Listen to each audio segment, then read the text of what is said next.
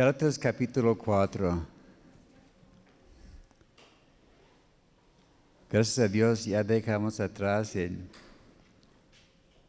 lo pesado del capítulo 3.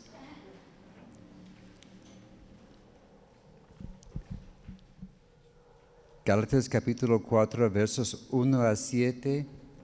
Y vamos a ver el tema de la niñez a la madurez.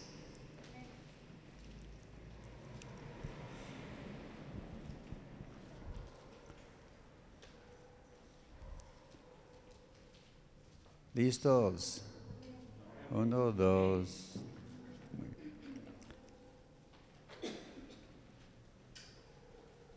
Pero también digo, entre tanto que el heredero es niño, en nada difiere del esclavo, aunque es señor de todo, sino que está bajo tutores y curadores hasta el tiempo señalado por el Padre. Así también nosotros cuando éramos niños estábamos en esclavitud bajo los rudimentos del mundo. Pero cuando vino el cumplimiento del tiempo, Dios envió a su Hijo, nacido de mujer y nacido bajo la ley para que redimiese a los que estaban bajo la ley, a fin de que recibiésemos la adopción de hijos. Y por cuanto sois hijos, Dios envió a vuestros corazones el espíritu de su Hijo, el cual clama, Abba Padre. Así que ya no eres esclavo, sino hijo y si hijo, también heredero de Dios por medio de Cristo. Amén. Señor, gracias te damos por tu palabra en esta tarde. Gracias, Señor, por la hermosura de ella y te pedimos ahora que nos guíes en esta meditación en, tu palabra. Gracias te damos, Señor, porque tú estás buscando un pueblo maduro, un pueblo que produce fruto en sus vidas, un pueblo útil para tu reino, Señor.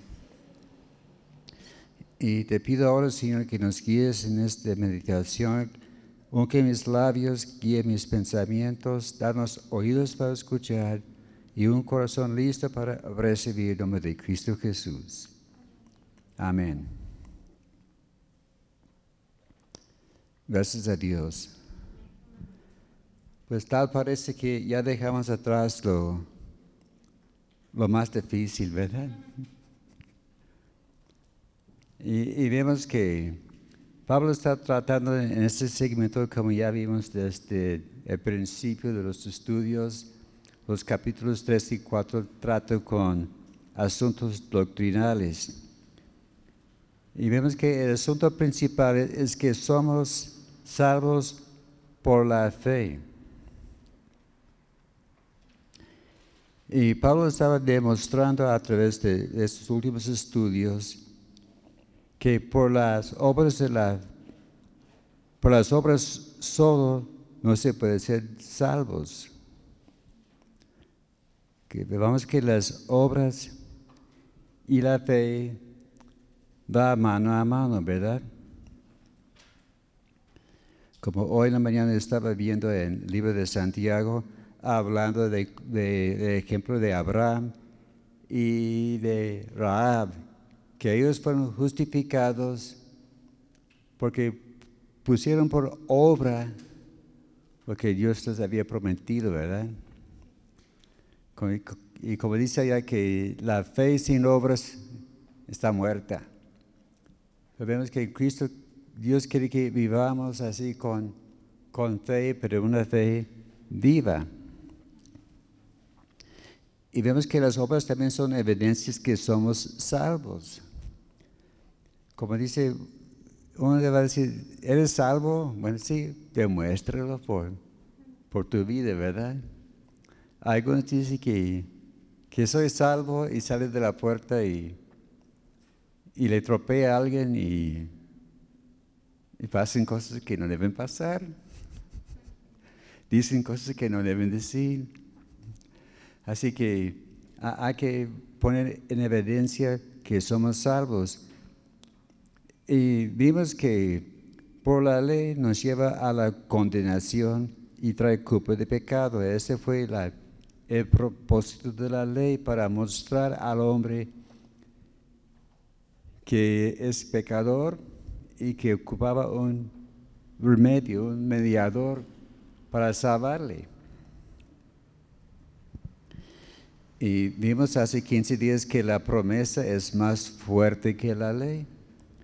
Porque recordamos que Dios dio a Abraham una promesa muy fuerte que iba a ser padre de multitudes de personas. Hicieron un pacto. recuerda que explicamos cómo era este pacto, que había separado los animales y caminaban entre ellos para sellar el pacto. Y Abraham caminaba allá ahuyentando a los buitres, los, los aves de rapiña. Y decidió la noche y Dios pasó en medio por un fuego y ese selló el, el, pacto. Y vemos que la promesa también es algo permanente, que no se puede romper ni violar.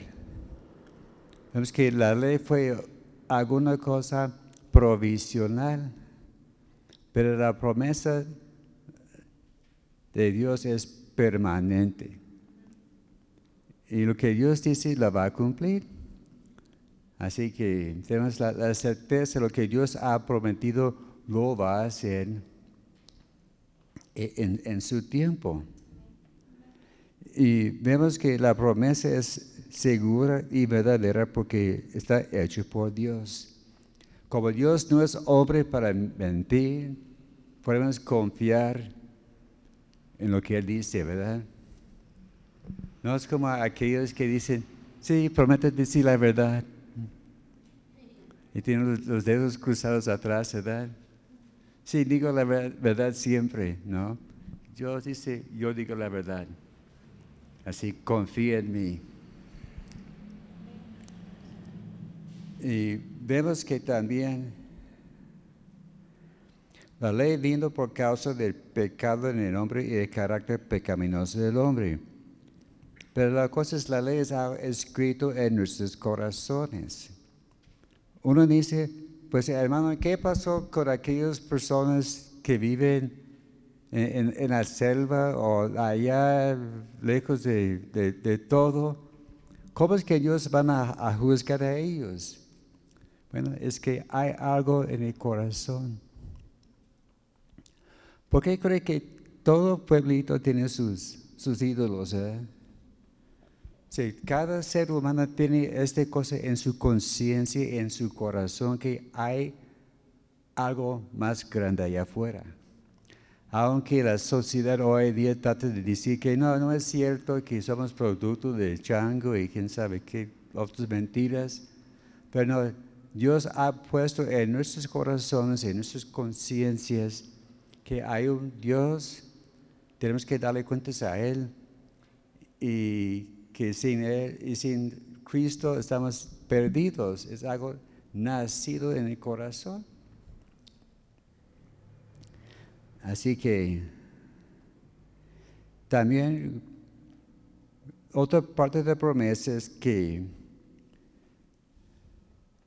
la promesa que Dios hizo con Abraham dice tu semiente y no era de semientes, era su semiente que viene Isaac y por medio de este semiente vino la promesa que es Cristo Jesús.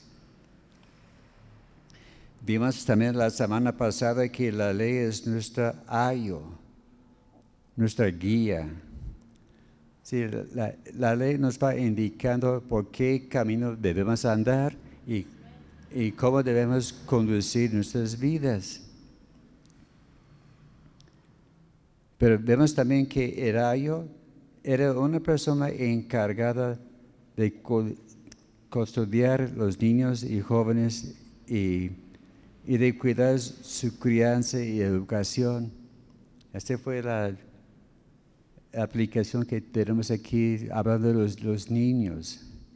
Tienen sus años, sus, sus ah, los que les cuidan, ¿verdad? Y esos años los van indicando cómo vivir, porque el padre tenía sus quehaceres.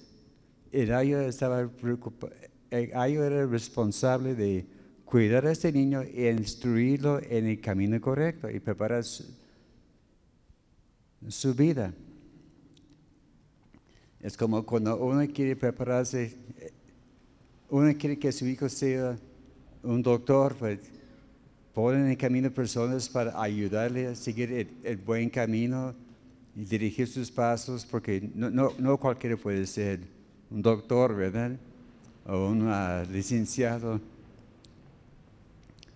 Y vemos que en ese entonces los ayos eran responsables de preparar para que cuando sea ya grande, perdón, el niño era ya capaz de manejar los negocios de su padre.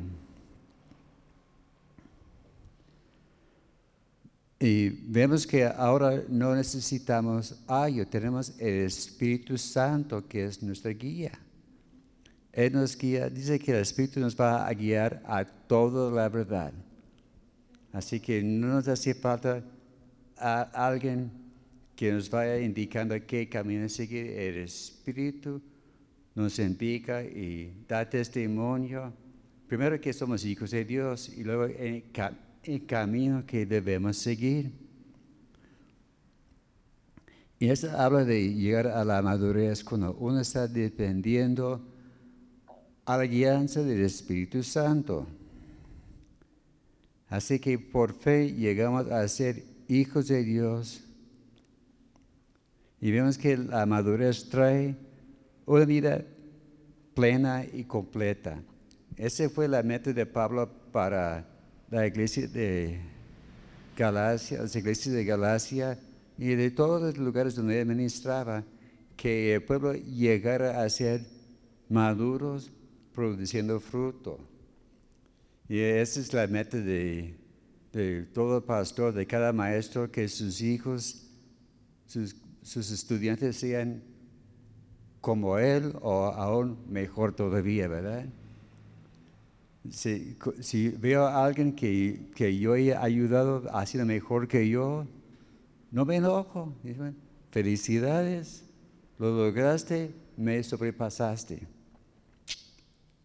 Que Dios te bendiga, ¿verdad? Y ese fue la, meta de Pablo. Él quería que todos llegaran a ser fructíferos y maduros en su modo de vivir. Y vemos que por medio de la madurez llegamos a ser herederos de, Cristo, coherederos herederos de, de Dios, coherederos con Cristo. Y vemos que todo lo que tiene Cristo entonces es nuestro. Y ahora vamos a, ver el proceso de cómo llegar de, un niño a una persona madura. Pero en los versículos 1 y 2 en nuestra lectura, Gálatas capítulo 4, versos 1 y 2, habla que entre tanto que el heredero es niño, nada difiere de un esclavo, aunque sea señor de todo. Dice que es igual de un esclavo. Que los esclavos, ¿qué derechos tienen? Nada, ¿verdad? El esclavo no tiene ni voz ni voto. Su, amo es, que manda, es propiedad de su amo. Y el amo le dice qué hacer, cómo hacerlo y cuándo hacerlo. Y lo tiene que obedecer. Pero en cuanto a los niños, los hijos del amo, ellos no tienen esos derechos porque faltan madurez. Y, vemos que el padre es quien determina cuándo llega la edad de madurez. Algunos dicen, bueno, ¿cuántos años? ¿Cuántos han llegado a los 18, ha pasado los 18? Bueno, casi todo. Hay, hay como tres o cuatro que, que todavía no. Pues, a ver, ¿cuántos quieren llegar a los 18? Pues ya todos.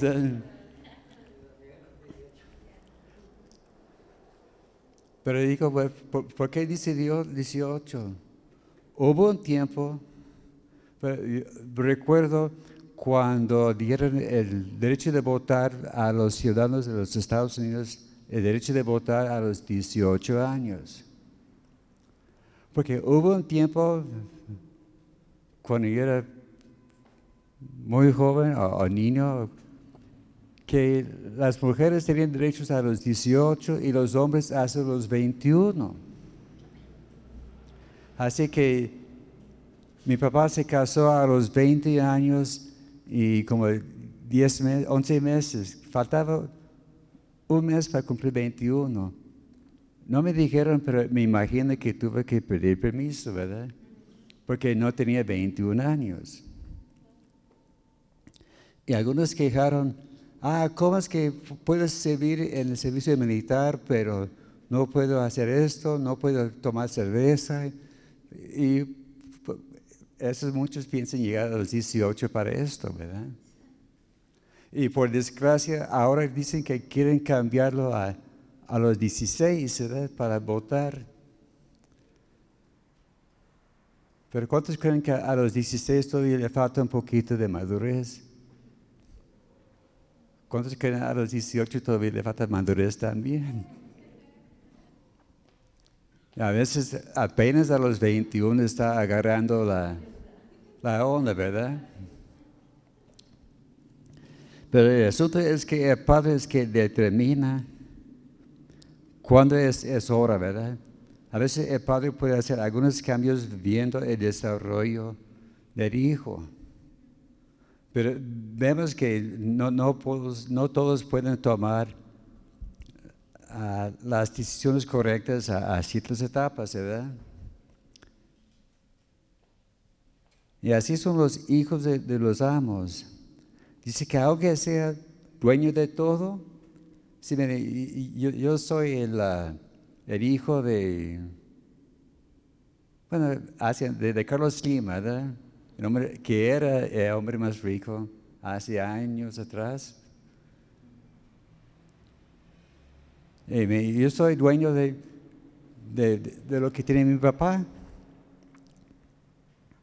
Pero la, la, cosa es, los niños no tienen la sabiduría para tomar decisiones. La cosa es, aunque eres dueño, tiene a su disposición millones y millones de, pesos, él no puede girar cheques, no puede gastar el dinero porque no está capacitado para gastarlo sabiamente, ¿verdad? Me imagino que eh, el niño, si tuviera un, millón de pesos, la primera cosa es que iría a la tienda, ¿verdad? Va a la juguetería o vamos a comprar refrescos y papitas y todas aquellas cosas. Y papá, oye, ese dinero son para otras cosas. Por eso tiene que pasar por el proceso de, madurar. Pero vemos la preparación para el futuro heredero, su desarrollo. Dice primero que tiene tutores. La palabra griega es epitropos epitropos. ¿Lo deletreo? Ok, es E-P-I-T-R-O-P-O-S. Epitropos. Así como, como suena, ¿verdad? Esto habla de un guardián o mayordomo. Y otras versiones, la versión, la Biblia de las Américas dice, son guardianes. En la Biblia Dios habla hoy, dice que hay personas que lo cuidan.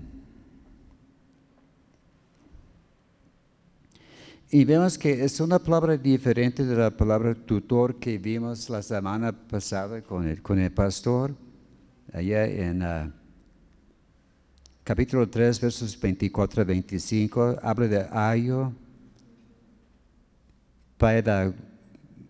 gogos, ¿verdad? gogos. Y esta palabra a veces traduce como ayo, es guardián de niño era un representante legal de niño y era uno que cuidaba al niño. Que esa persona tenía una tarea muy amplia y cubría pues, muchos aspectos del niño. También aquí en, el capítulo, versículo 2 dice que tienen curadores. ¿Qué es un curador?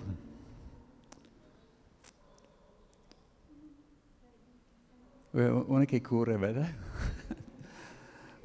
Bueno, es más, amplio que esto, ¿verdad? según el diccionario real de Real Academia, curador es quien tiene cuidado de algo también es una persona designada por resolución judicial para complementar la capacidad de determinadas personas que la tienen limitada. Podemos poner un ejemplo, quizás hay alguna persona mayor que por X está ya perdiendo la, razón, puede hablar y todo, pero falta la capacidad para hacer juicios correctos, ¿verdad? Si tiene que hacer alguna decisión fuerte, tiene que pensar, a ver, ¿qué voy a hacer? Y algunos tienen, no, no, hay que ayudar a esta persona. Mi, mi hermana mayor está pasando por esto, ella ya va a cumplir ¿Qué año estamos? Va, a cumplir 84 en junio. Pero ya tiene un par de meses que, par, par de años, mejor dicho, que platica, a veces no sabe dónde está, a veces sí sabe dónde está, pero su forma de razonar no es igual. Y su hijo, si, sabes que vamos a poner alguien que va a cuidar tus finanzas te vamos a ayudar mamá porque ya no puedes. Y sí, duele, ¿verdad? Eh, el curador no solo está por estos casos, también es para cuidar no a la gente discapacitada, pero también a, los niños.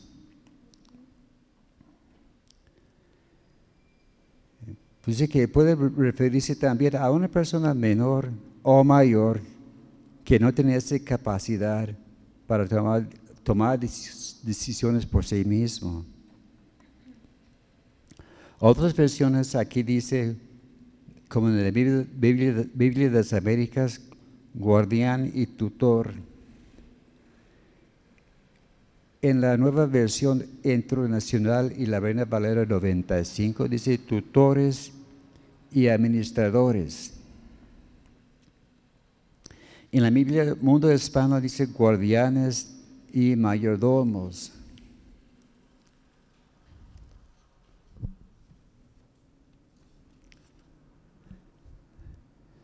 Que la palabra mayordomo en, el griego es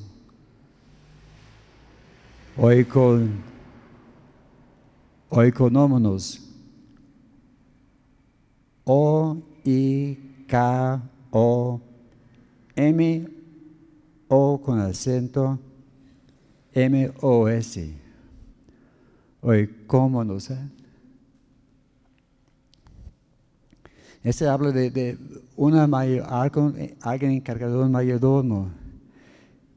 Esa palabra mayordomo, mayordomo vemos allá en Nehemías 13 y 13, hablando de los mayordomos de, que estaban cuidando la edificación del, templo en tiempo de Nehemías. En Mateo 20, verso 8, habla de el dueño de la vid tiene sus mayordomos que designaba el trabajo a los que trabajaban en, en la vid. En Lucas 16 habla de el mayordomo infiel. Y vemos que esa palabra se utilizaba para un siervo que, daba, que le daba la tarea de administrar la propiedad del niño. La palabra mayordomo también viene de, latín mayor, domos, que es el mayor en la casa. Así es, mayordomo, así es la, esta persona mayor en la casa en cuanto a la administración. Tal como José fue mayordomo allá en, con Potifar y también en el cárcel, ¿verdad? Y llegó a ser mayordomo de, de Egipto y también Nehemías. Entonces, segundo punto, ¿cómo llegar a ser reconocido como hijo heredero? Los versos 3 a 5. Ahí Pablo estaba diciendo que nosotros cuando éramos niños estábamos en esclavitud bajo los rudimentos del mundo que habla de las cosas alimentarias o los primeros estudios de un oficio, los rudimentos. En Hebreos capítulo 5, verso 12,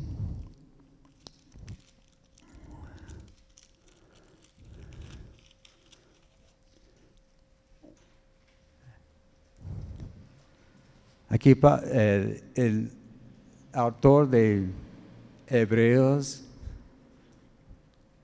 yo creo que fue Pablo, puede ser equivocado, pero yo inclino a la idea de que Pablo era el autor.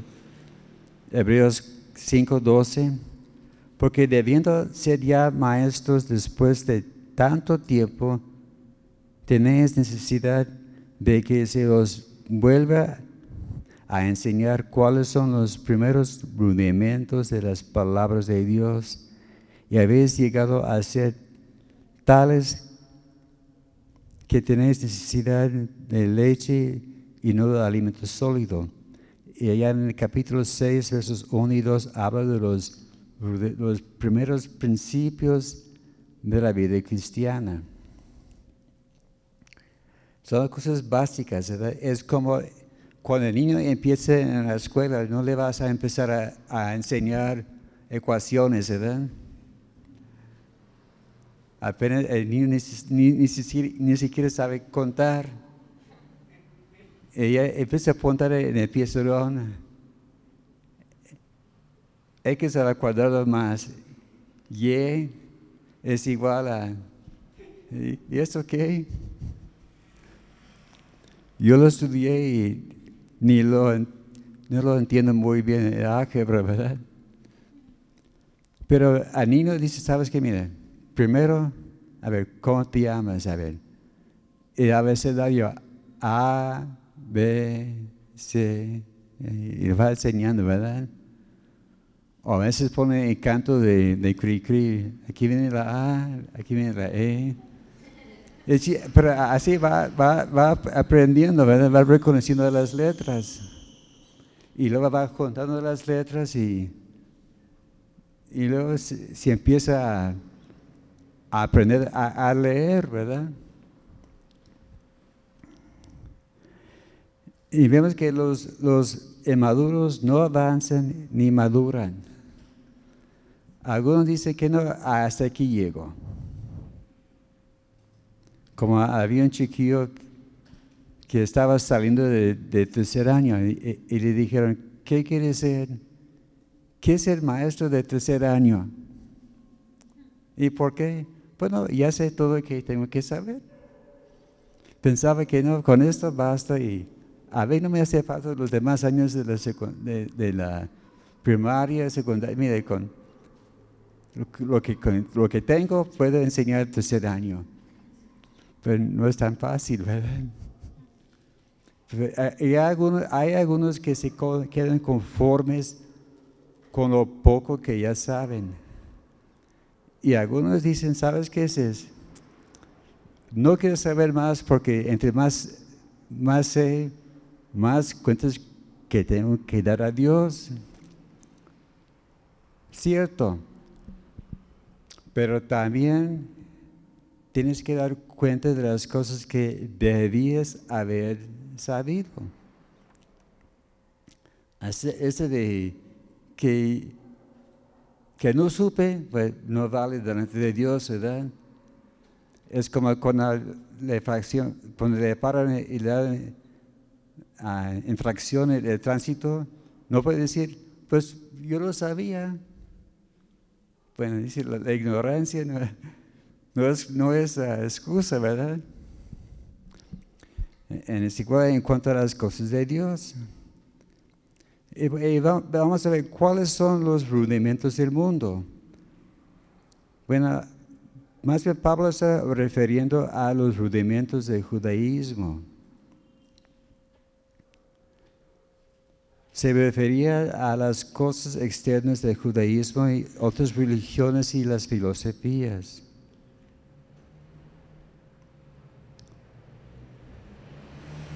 También estos rudimentos del mundo hablan de cosas que el hombre hace para agradar a Dios, las buenas obras y cosas así. Hay un grupo que se llama Grupo Gnóstico, ¿verdad?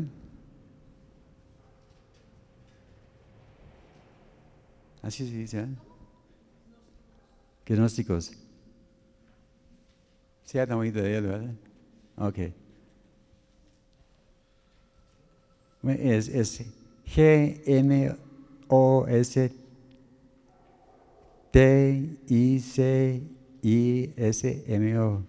Costetismo. Ese habla de un conocimiento superior. Antes salían estos anuncios en, las revistas de, de selecciones, que quiere ser sabio y escribe a tal y tal lugar, y ellos comparten sus conocimientos y ellos piensan que el conocimiento llega, que uno puede llegar superior a, los demás, a la excelencia. O también las filosofías. Yo iba a estudiar filosofía y gracias a Dios que no lo logré hacer. Y, iba a estudiar psicología y filosofía. Imagínense cómo hubiera salido yo.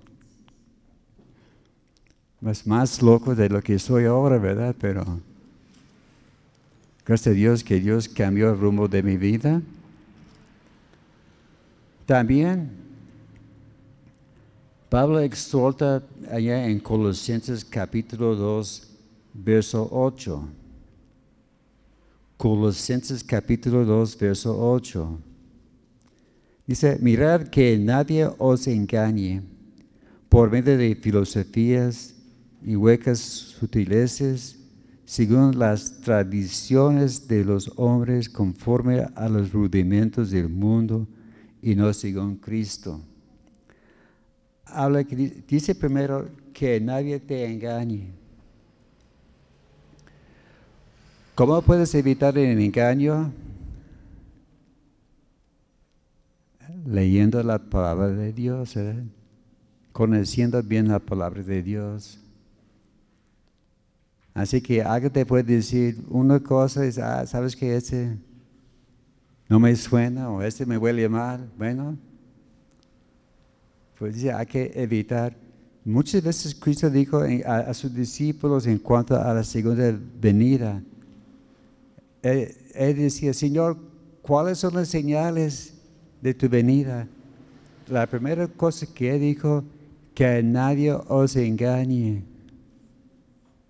O sea, tenemos que estar seguros y bien firmes en, lo que creemos. Dice, cuidado con las filosofías. ese parece es la moda de hoy día. Cuidado con las huecas sutileces, las tradiciones de los hombres. Ese fue el problema con los fariseos.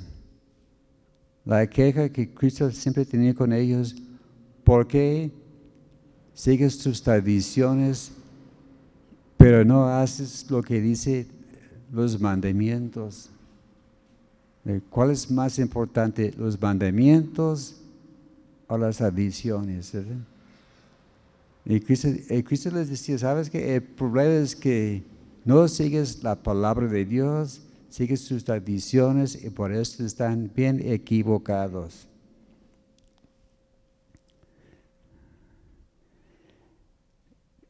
Pero vemos que también el clave de todo es una relación personal con Cristo. Es el clave de la madurez. Teniendo una relación íntima con Cristo, estando en su palabra y así podemos evitar los engaños y las trampas que nos quiere poner el, mundo. Vimos también que Cristo es el cumplimiento de la ley. Vimos que Cristo nació en su debido tiempo. Y fue predicho. Allá en, en ah, Génesis capítulo 3, verso 15, cuando el hombre pecó allá en el huerto de Edén. Dios vino, hizo una promesa, yo voy a traer un redentor que va a aplastar la cabeza del, serpiente. Dice que eh, Dios no, no, tenía plan, plan B, Él sabía lo que iba a pasar. Y estaba preparado, mira, el hombre va a fallar, y va a hacer falta un remedio y ya tenía todo planeado desde, el principio.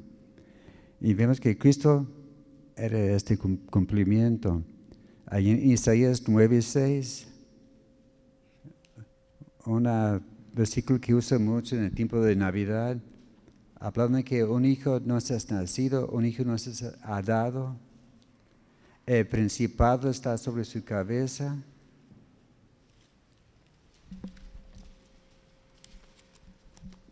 Isaías 9:6.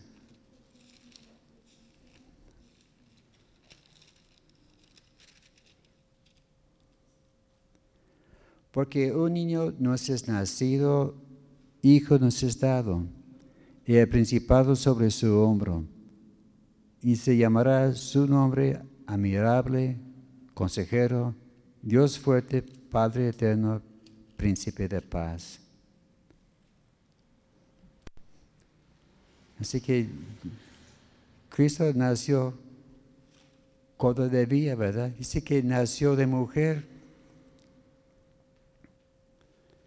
Allá en Isaías 7:14 habla que el Virgen va a concebir y le pondrá su nombre Emmanuel, que quiere decir Dios con nosotros.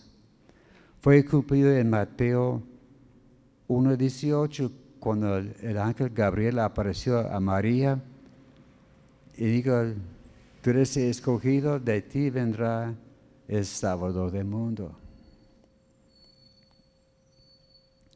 Y vimos que Cristo nació bajo la ley, porque Cristo nació como judío y él cumplió perfectamente la ley. Allá en Mateo 5, 18, en el Sermón del Monte, él decía, yo he venido para cumplir la ley y los profetas. También en Efesios 1, 10,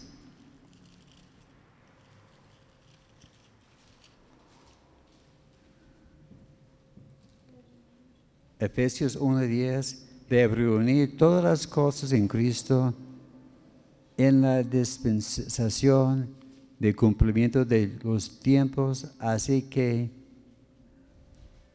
están en los cielos como los que están en la tierra.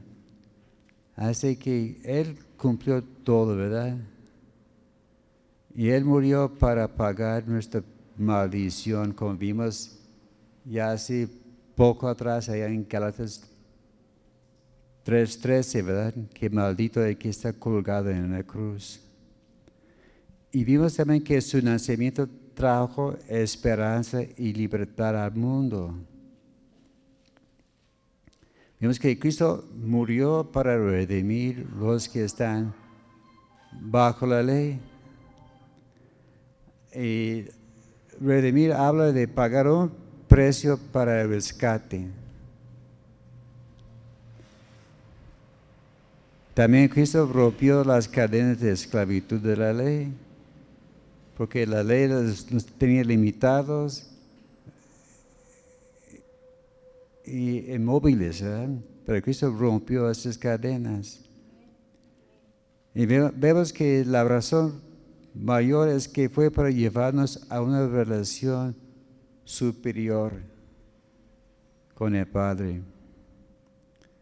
Y la meta es ser adaptados como hijos. Y como hijos, ese incluye privilegios completos. Y llegando a la edad de madurez, uno puede gozar de todos los beneficios. Y, pero las cosas eh, vienen con beneficios, pero también responsabilidades, ¿verdad? Por eso los que dicen que, ya que llegar a los 18 y... Bueno, sí, tienes derechos, pero también tienes que ser responsable en cumplir las cosas que nos, nos demanda, ¿verdad? Yo recuerdo cuando era pequeño, yo decía, yo quiero ser grande para hacer lo que a mí me da la gana. Y ya. Pensé que era sencillo, ¿verdad? Que no me tienen limitado, no me dejan hacer tal y tal cosa. No, cuando yo sea grande, pues van a ver. Pero llegando a esa etapa, uno se da cuenta, sí, ¿sabes qué? Ya quiero ser chico. es, es, es, el cuento sin, sin fin, ¿verdad? De chico que ser grande y de grande que ser chico. Pero vemos también para empezar a finalizar nuestro estudio, en los versos 6 y 7 vemos evidencias de la madurez plena. Gálatas 4, 6 y 7. Dice primero que Dios nos envía el Espíritu de su Hijo. Y vemos que Dios nos hace hijos por medio de la obra de Cristo.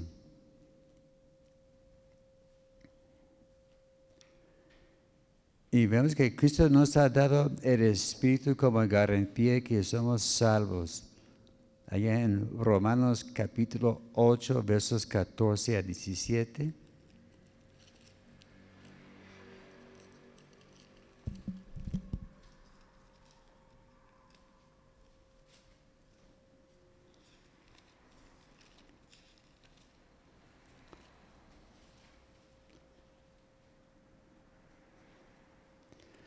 Porque todos los que son guiados por el Espíritu de Dios, estos son hijos de Dios. Pues no habéis recibido el espíritu de esclavitud para estar otra vez en temor, sino que habéis recibido el espíritu de adopción, por lo cual clamamos, Abba Padre. El Espíritu mismo da testimonio que nuestro espíritu, que somos hijos de Dios y si hijos también herederos, herederos con Dios y coherederos con Cristo, si es que padecemos juntamente con Él, para que juntamente con Él seamos glorificados. muchos dicen, ah, qué bueno que soy heredero de Dios y coheredero con, Cristo. Pero a veces ellos explican esta última frase, ¿verdad? Si padecemos, porque a veces hay conflictos, ¿verdad? Pero vemos las grandes promesas que nos ha dado. Y por medio del Espíritu Santo somos adaptados como hijos. Y cuando uno es adaptado, lo primero que recibe es el nombre de su padre. Cambio de nombre. Tengo una sobrina, un sobrino político que no pudieron tener familia. Ellos trataron y... Pero Dios empezó a mover las cosas y hallaron tres pequeñitos de una madre soltera. Y no, estos pequeñitos estaban batallando, la, la mamá pues, no les cuidaba como se debía. Y dijeron, ¿sabes qué? Vamos a adaptar, pero queremos los tres. No lo vamos a separar, porque eran dos niñas y un chiquillo, un niño. Hicieron el proceso y primero vamos a dejar que viven con nosotros un tiempo para, que se adapten a, a nuestros modos de ser y, y, y hubo un momento que fueron delante de y vamos a adaptar a estos tres pequeños. Muy bien. Y la primera cosa, ¿sabes que Tu apellido ya no es Sánchez, es, es, se llama Susan y Steve Bean. Como Mr. Bean, ¿verdad? El Mr. Dice, dice frijol. Ahora son de la familia Bean, ¿verdad? La primera cosa y, y, y yo el momento que ellos quieren cambiar sus nombres de su primer, primer nombre. Está bien, y el chiquillo quedó con el mismo nombre siempre de, Zacarías, de, de Zach. Y las, las, niñas cambiaron sus nombres, pero ya son miembros de la familia. Y están ya viviendo vidas muy productivas, inclusive la, más grande tiene como 25 años, algo así, ya, tiene pequeñita. Así que mis, mis sobrinos ya son abuelos también. Pero la primera cosa, el primer paso es, sabes que van a cambiar de nombre. Si ya, ya no, no recuerdo el apellido, apellido, que tienen antes, pero era latino, ¿verdad? Sánchez, ya no son Sánchez. Así que también nosotros, también tenemos un nuevo apellido, ¿verdad? De parte de Dios. También como adaptados recibimos herencia como hijo nacido en casa. Adaptados, ¿sabes qué eres? Igual, si mis hermanos, si mis sobrinos hubieran tenido otro hijo, dije, ¿sabes qué? Es, ese es tu hermano, no es tu medio hermano, es tu hermano. Así es, Dios nos recibe no como medio hermano, pero como hermanos de, de primera clase, ¿verdad? Y vemos que también como adaptados uno puede acercarse a Padre como hijo y no como esclavo. Porque el esclavo tiene que pedir permiso para ver al amo, ¿verdad? El esclavo no puede entrar a cualquier hora. ¿Qué hubo, jefe? No, no, no. Preséntate, a ver, a cita. Y nada de jefes es Señor. Se habla como se debe. Pero el hijo adoptado no, no tiene este problema. Y le puede hablar con, con cariño, dice.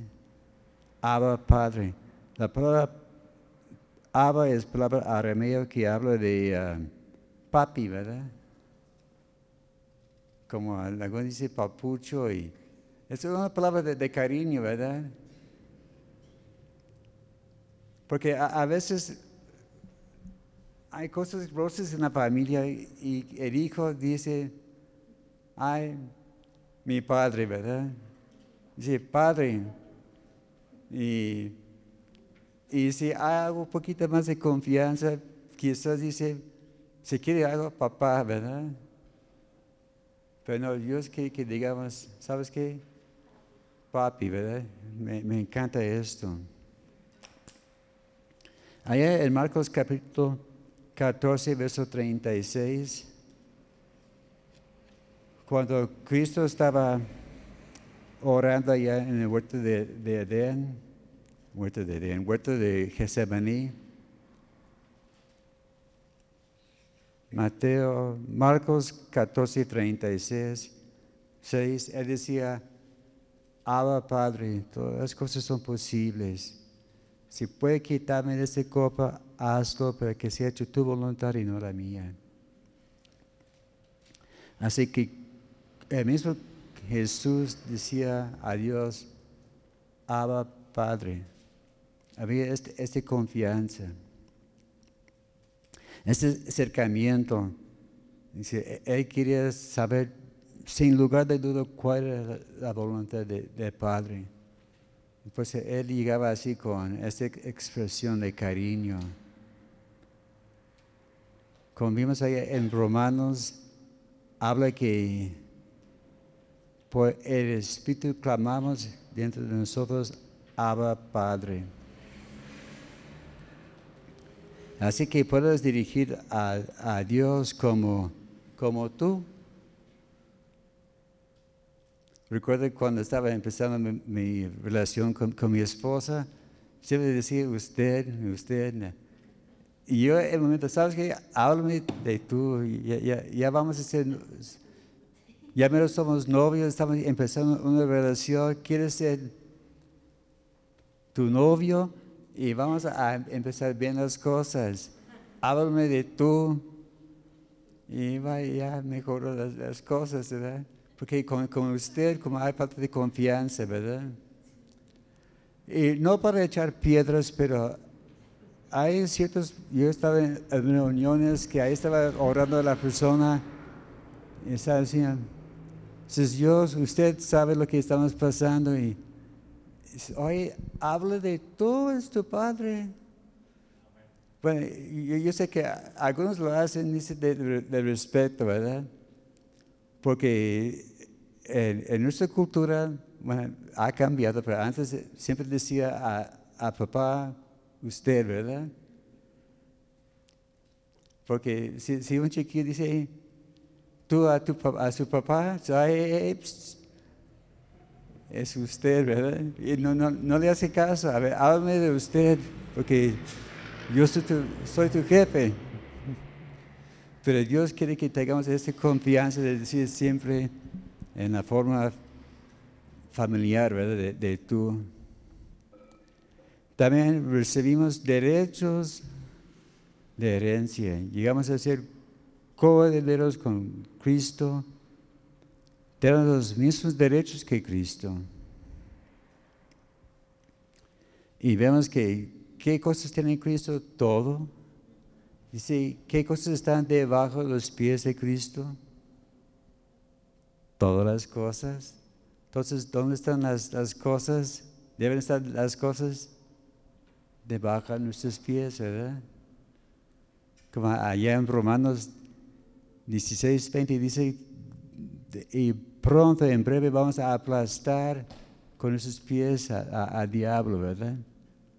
Así debemos ser conquistadores con el poder bajo nuestros pies. Así para terminar, algunos tienen la idea que el hombre es autónomo.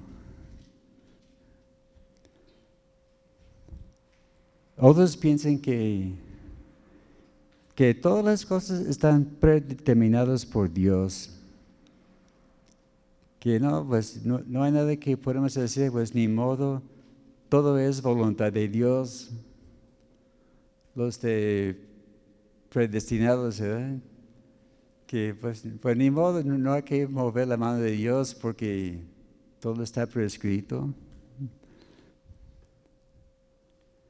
Estos piensan que somos más títeres en las manos de Dios, que Dios nos está manejando y no hay nada que podemos hacer para cambiar las cosas.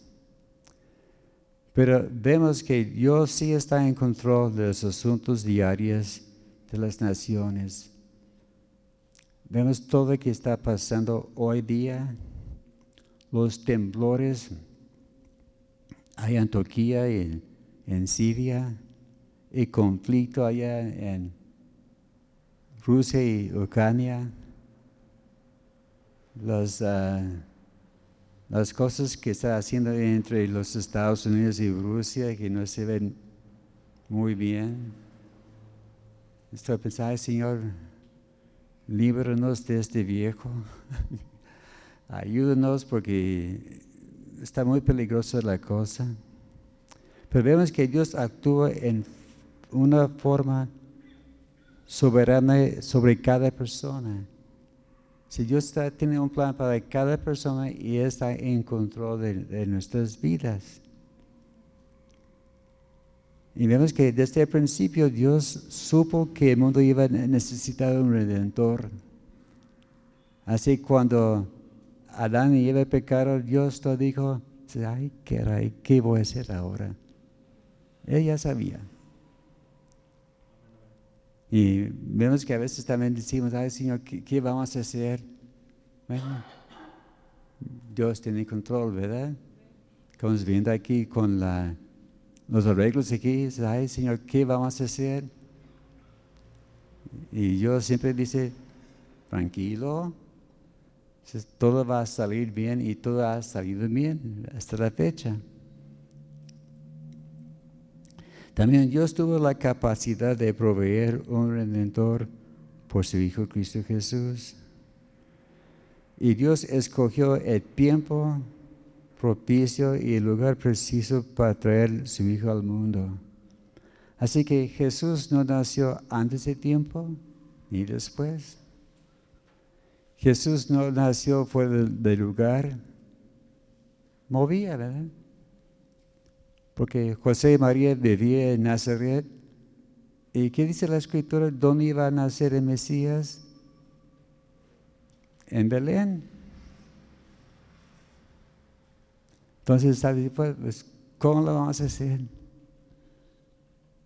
Bueno, Dios movió, promovió un censo que tiene que regresar a su casa, su casa el lugar de nacimiento y ahí nació Jesús, en Belén, en su tiempo.